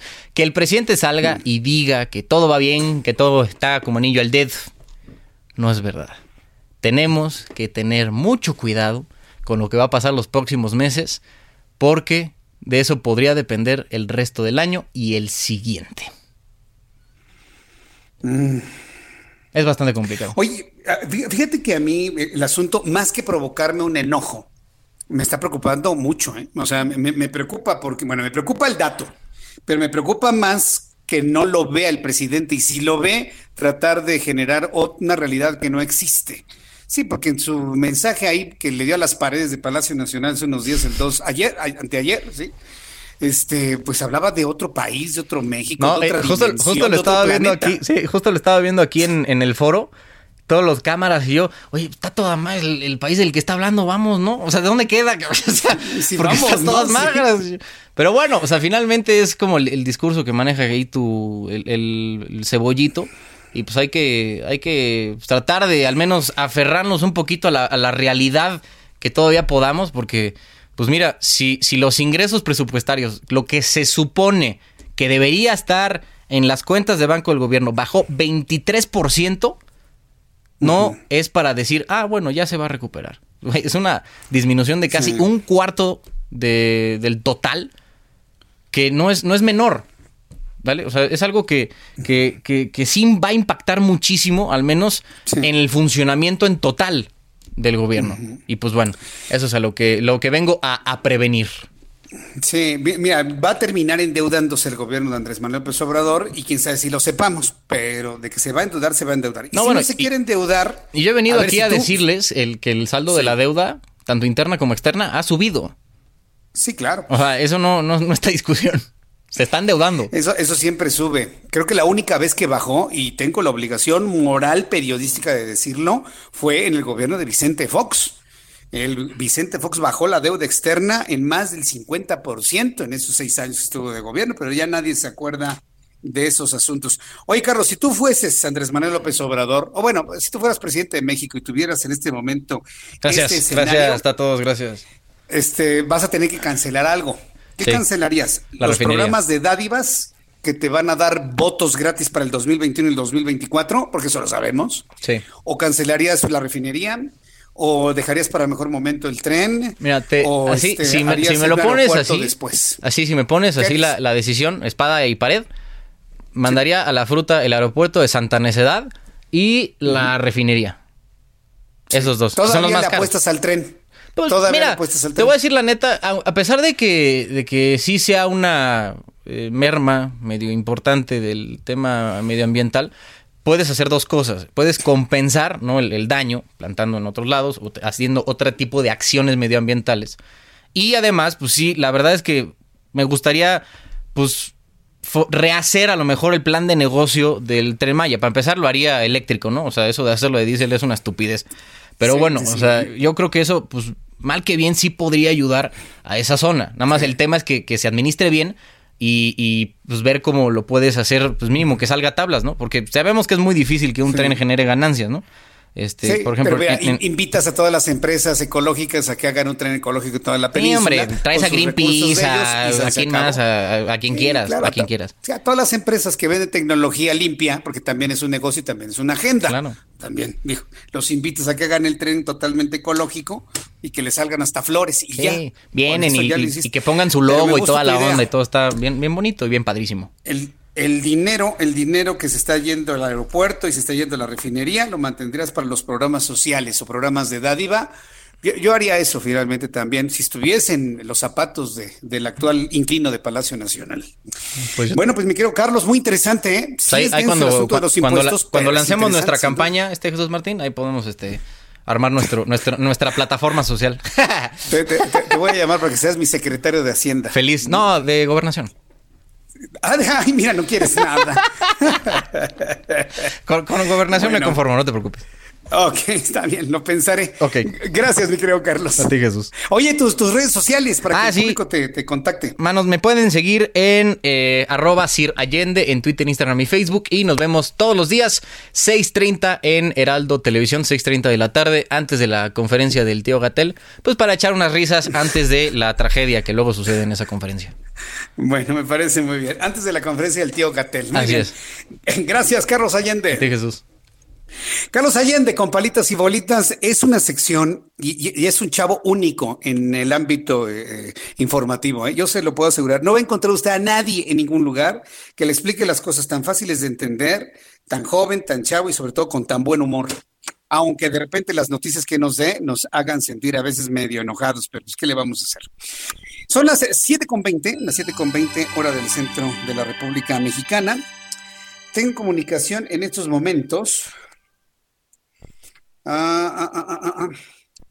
Este, este, estoy, estoy en este momento buscando la siguiente información. Bueno, en lo que me llega la, la siguiente información, por supuesto, quiero eh, agradecer mucho a las personas que me están eh, siguiendo a través de las redes sociales, a través de YouTube. Muchas gracias a quien nos está eh, enviando mensajes en este momento. Si me mandas los datos, Orlando, al, chat de radio, te lo voy a agradecer infinitamente. Eh, también para las personas que me están escribiendo a través de Twitter, arroba Jesús Martín MX, arroba Jesús Martín MX. En unos instantes voy a leer todos sus comentarios. Tengo eh, comunicación en estos momentos con el doctor Ricardo Reyes. Él es gerente de Doctor Vagón, Tren de la Salud de la Fundación de Grupo México, a quien yo le agradezco mucho estos minutos de comunicación con el auditorio del Heraldo Radio. Estimado doctor Reyes, gusto en saludarlo, bienvenido. ¿Qué tal? Muy buenas tardes. Gracias por tomar nuestra llamada telefónica. Ahora en estos tiempos de COVID-19, ¿cómo les ha ido a ustedes en sus recorridos por la República Mexicana para ir brindando estas oportunidades de salud a la población?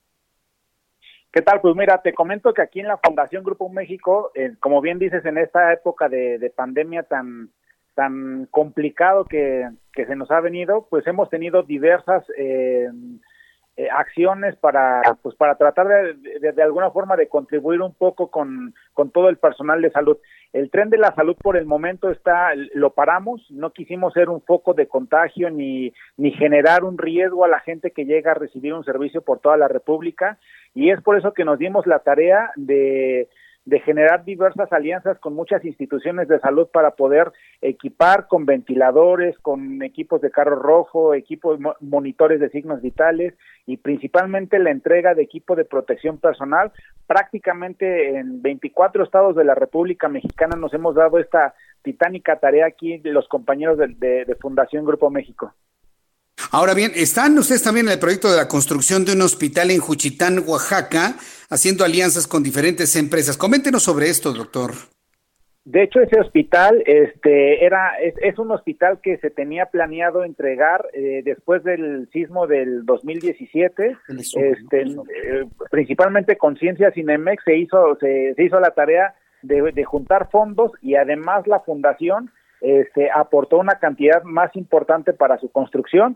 Este año se tenía previsto entregar al gobierno de Oaxaca para que lo empezaran a operar como un hospital de especialidades. Sin embargo, por el tema de la pandemia, adelantamos esa entrega y lo entregamos a La Serena para que ellos lo empezaran a, eh, operar como un hospital COVID, para, toda para atender a toda la gente del mismo de Tehuantepec.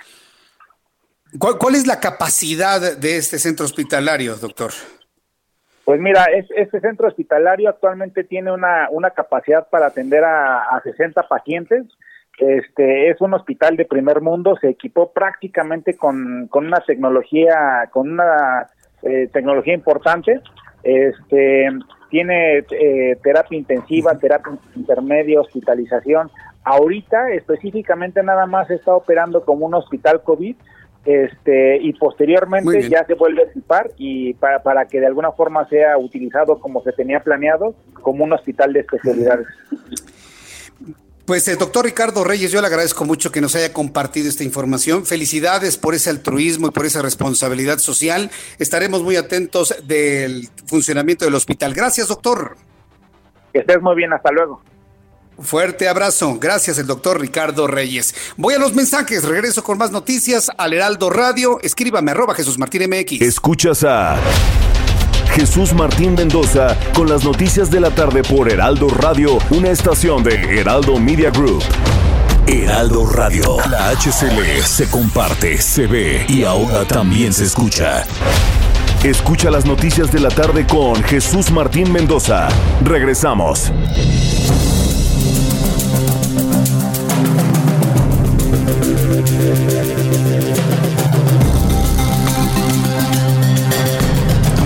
Son las siete y media, las 19 horas con 30 minutos, el tiempo del centro de la República Mexicana. Gracias a todos nuestros amigos.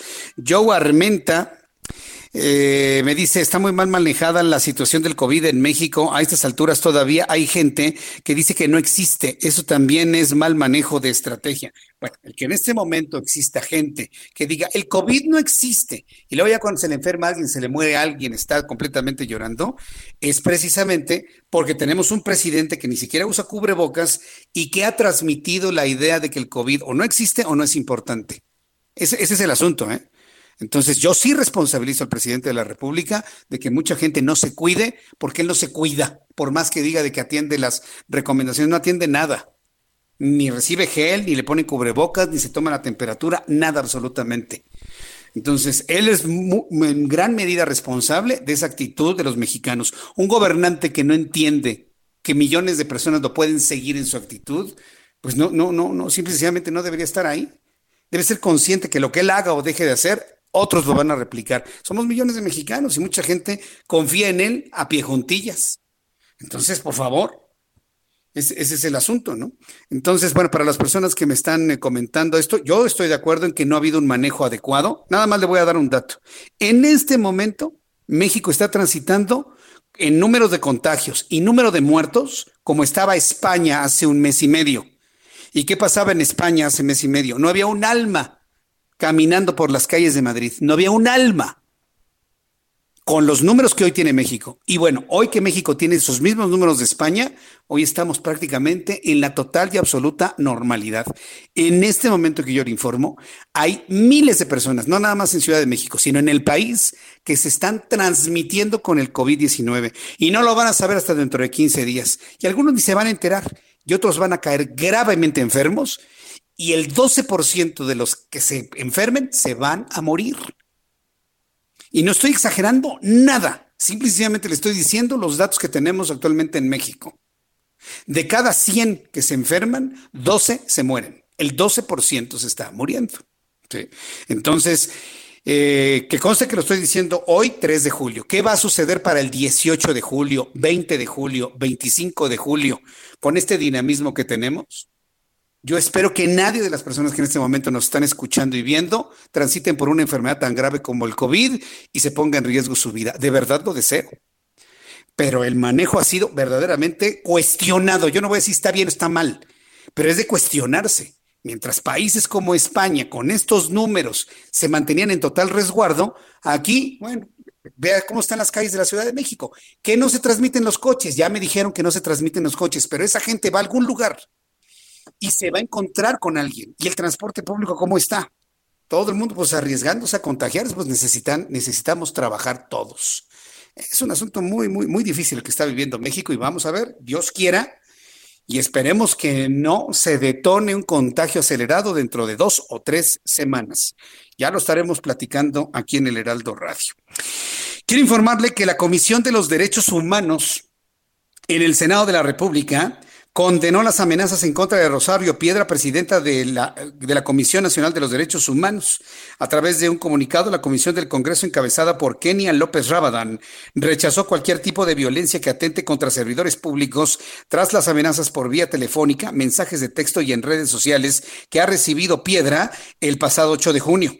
En el pronunciamiento emitido por la Comisión Senatorial, sus integrantes resaltaron que en el Estado democrático no tiene cabida las amenazas denunciadas ayer por la ombudsperson. Además, reprobaron cualquier tipo de violencia que perjudique o atente contra la integridad de servidores públicos, cuya función sea proteger los derechos humanos de las personas en el país e hicieron un llamado a brindar la protección necesaria a efecto de resguardar la integridad de la titular de la CNDH y de sus familiares. Espero que también el Senado de la República se pronuncie para la seguridad del gobernador de Jalisco, Enrique Alfaro.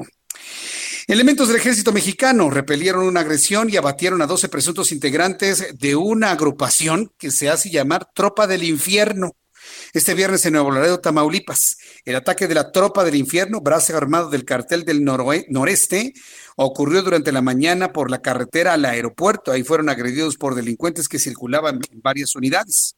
Los soldados fueron agredidos por sujetos que se trasladaban en varios vehículos, por lo que inició una balacera que dejó 12 muertos.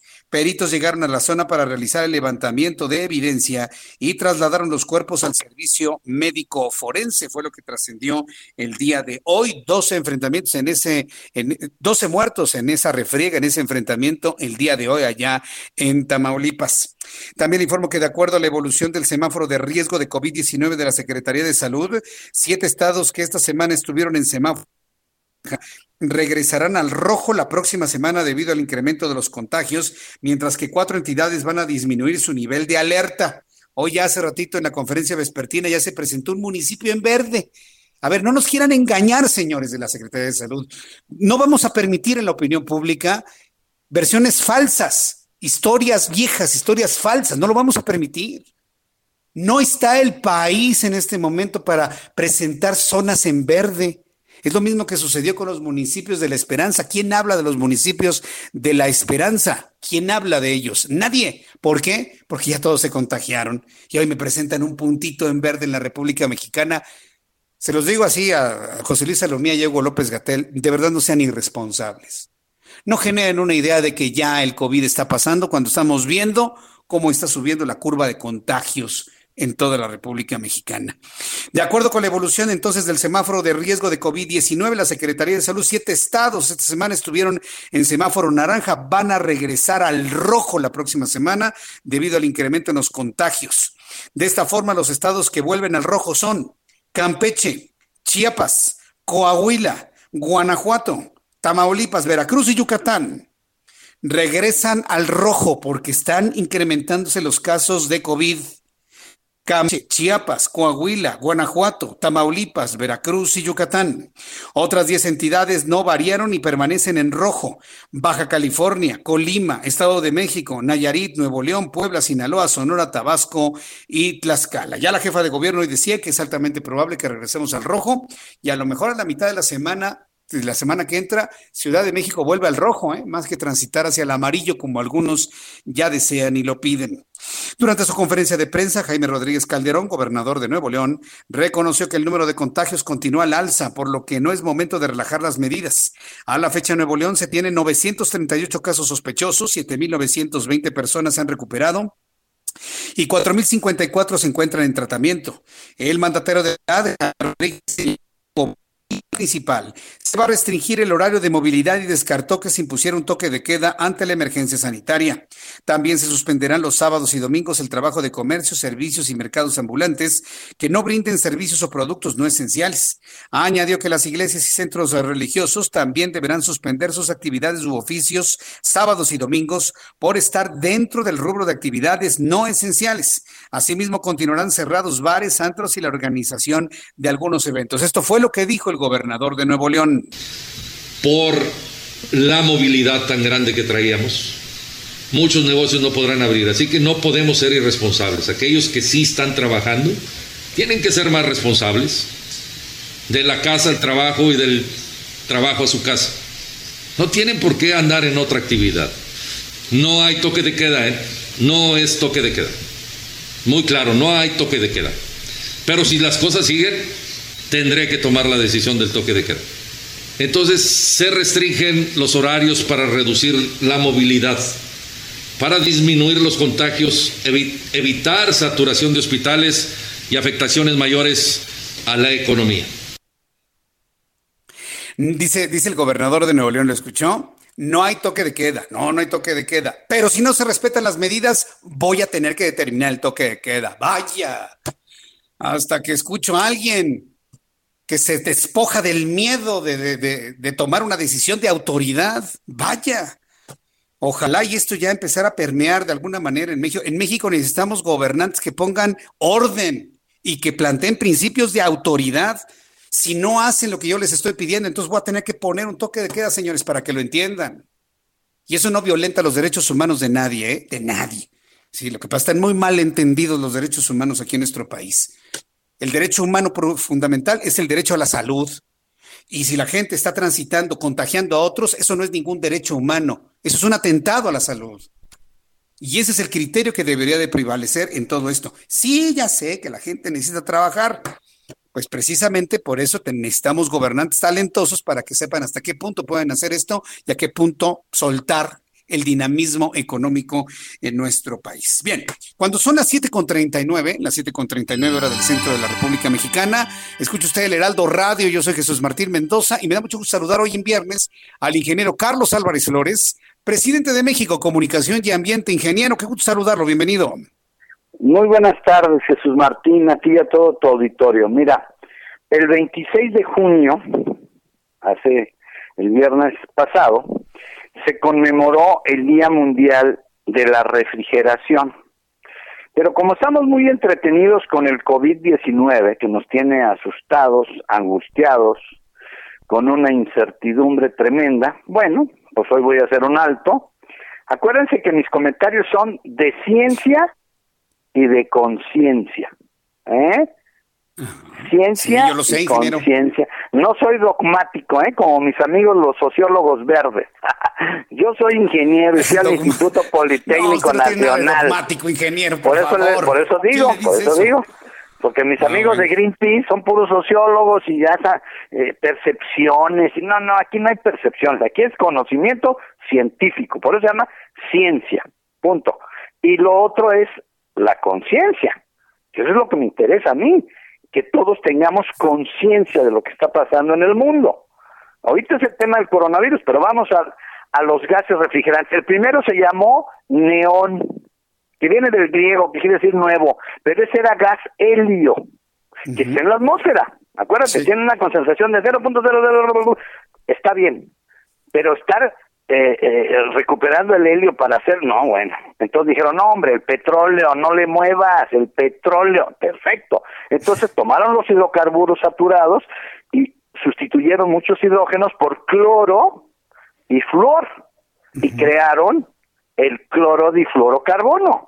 que es una maravilla y que le pusimos R22, para no decir clorodifluorocarbono, fluoro, clorodifluorometano, perdón, ya para decirlo como es, clorodifluorometano. Bueno, mejor R22. Bueno, pues sí, pero el R22 sube cuando lo liberas, una vez que tiras tu refrigerador viejo o tu aire acondicionado o tu super aire acondicionado industrial y liberas ese clorodifluorocarbometano, se va hacia arriba, llega a la estratosfera, reacciona con el ozono de la capa de ozono y lo destruye.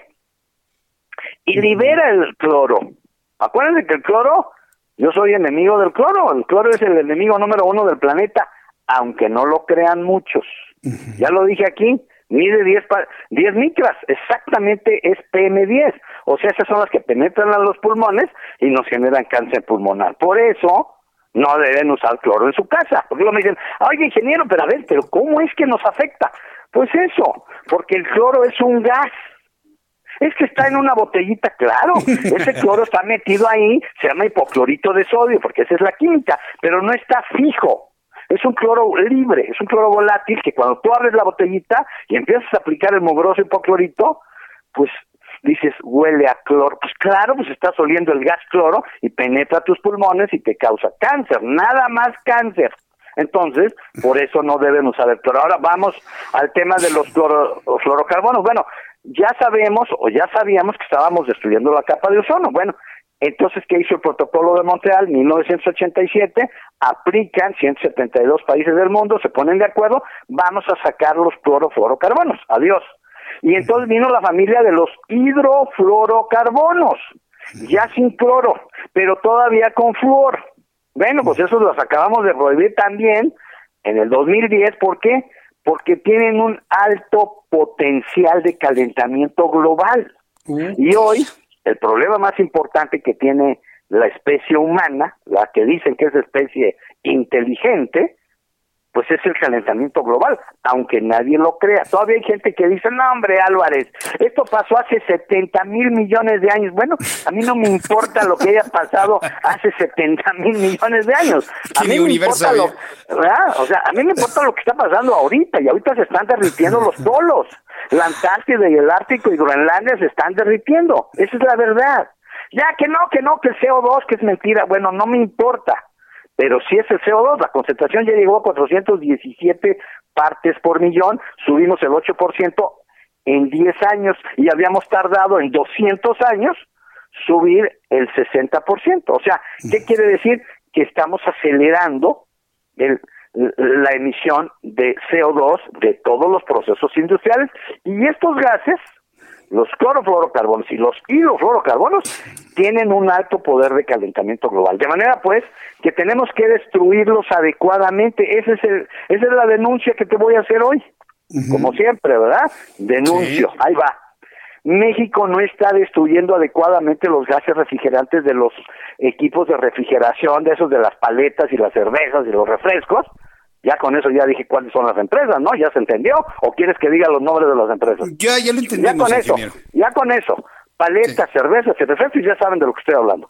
Ellos son los que generan cientos de refrigeradores cada semana.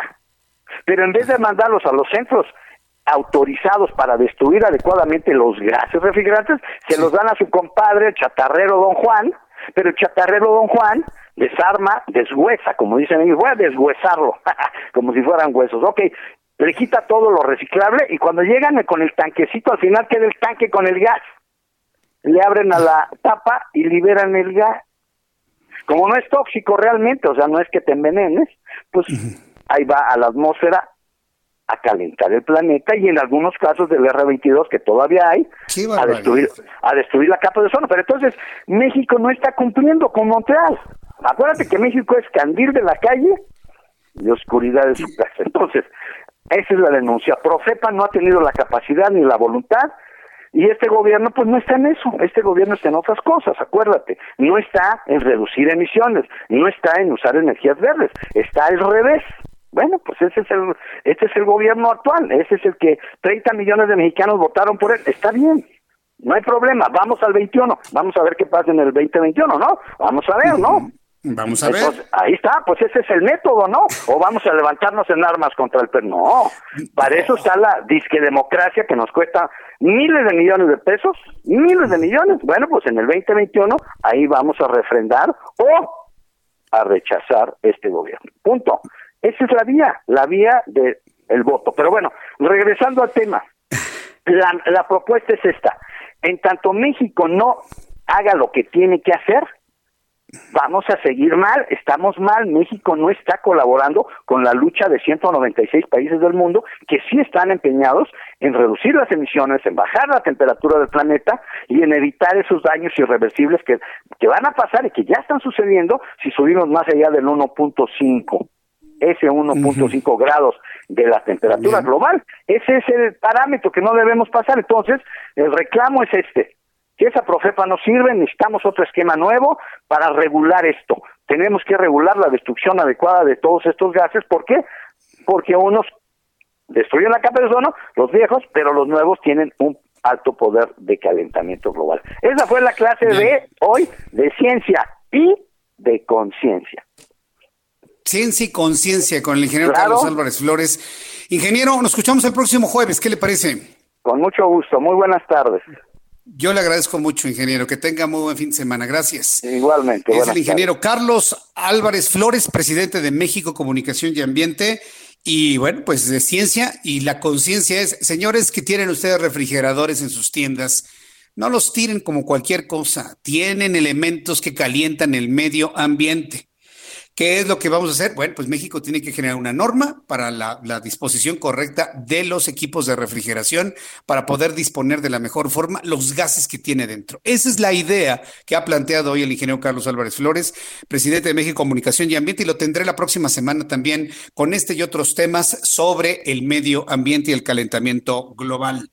En ninguna parte de la radio mexicana va a encontrar de manera constante, al menos una vez por semana, una sección con información que nos concientiza sobre lo que estamos haciendo los seres humanos en el calentamiento global. Faltan 11 minutos para que sean las 8. Saludo con muchísimo gusto a Adriana Fernández. Ya muchas personas a través del chat me están preguntando, Jesús Martín, ¿va a haber recomendación de cine? Claro que sí, Adriana Fernández, nuestra especialista en cine. Bienvenida, mi querida Adriana. Ya el público te está aclamando. Bienvenida, gusto saludarte. ¿Qué tal, Jesús Martín? Buenas noches. Pues sí, vamos a hablar de cine, vamos a hablar, fíjate Jesús Martín, que hoy es el cumpleaños de un actor muy conocido, Probablemente la última estrella hollywoodense, me atrevería a decir, que es Tom Cruise.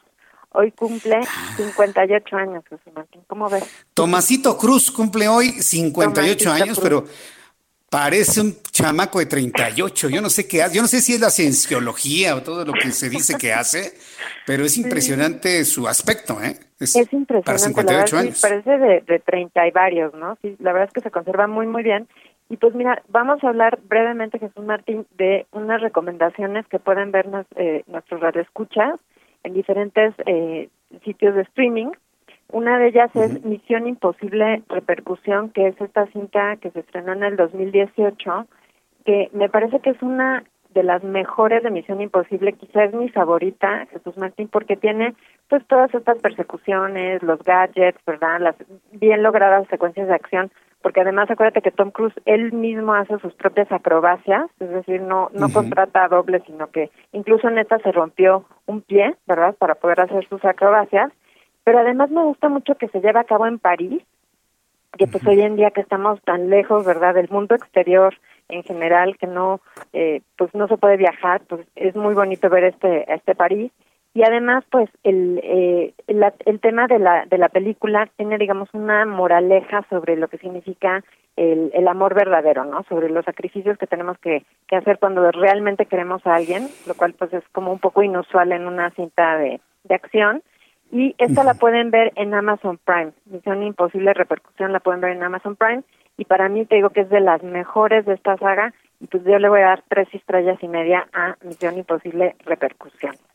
Misión Imposible Repercusión, tres estrellas y media para verla este fin de semana. Segunda recomendación para este fin de semana, Adri. La segunda recomendación, Jesús Martín, es una cinta de ciencia ficción que hizo con, eh, Mancuerna con Spielberg, que se llama Minority Report.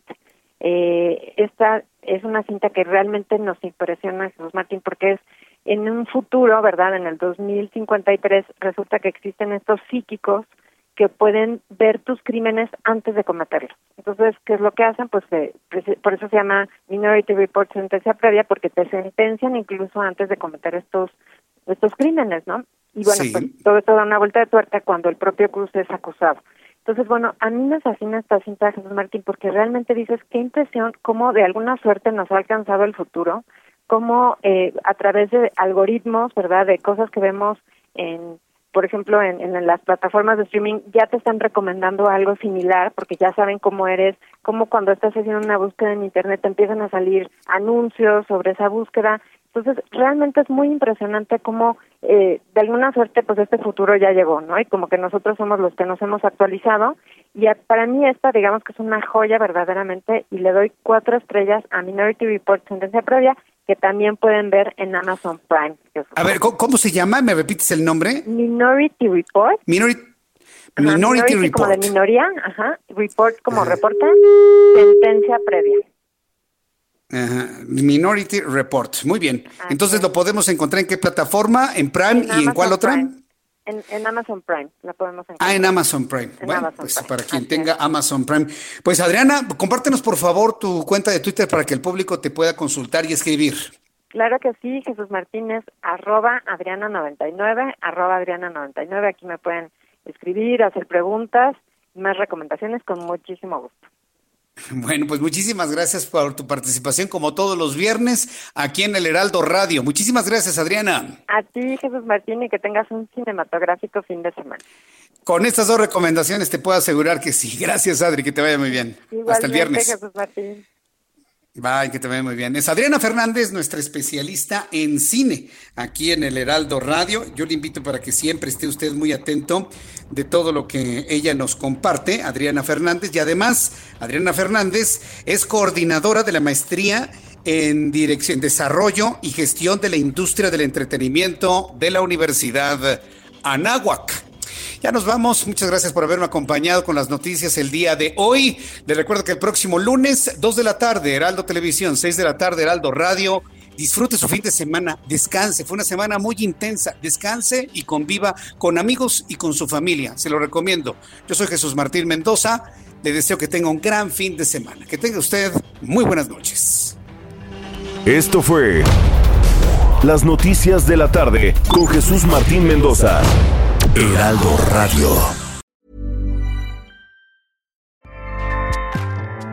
ACAST powers the world's best podcasts. Here's a show that we recommend. The Real Housewives is a guilty pleasure for most, but if you're looking to not feel guilty about that pleasure, tune in to Everything Iconic with me, Danny Pellegrino, where I break down all the messy moments and behind the scenes antics of Bravo's popular franchise. And on Everything Iconic, I also interview celebrity guests like Kelly Ripa, Kiki Palmer, Drew Barrymore, Cameron Diaz, and more about their guilty pleasures, their past work, and so much more. So if you're pop culture obsessed and find yourself watching way too much reality TV like me, tune in to Everything Iconic with Danny Pellegrino wherever you listen to podcasts. ACAST helps creators launch, grow, and monetize their podcasts everywhere. ACAST.com.